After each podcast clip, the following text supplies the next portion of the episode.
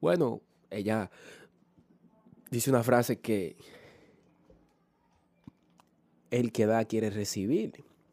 Entonces, como ella me daba atención, yo le di atención. Ella quería recibir atención, bueno, yo le di atención. ¿Qué pasa cuando tú le das atención a una persona? Cuando le das mucha atención, oigan lo que pasa. Ella viene y me da, me da su atención.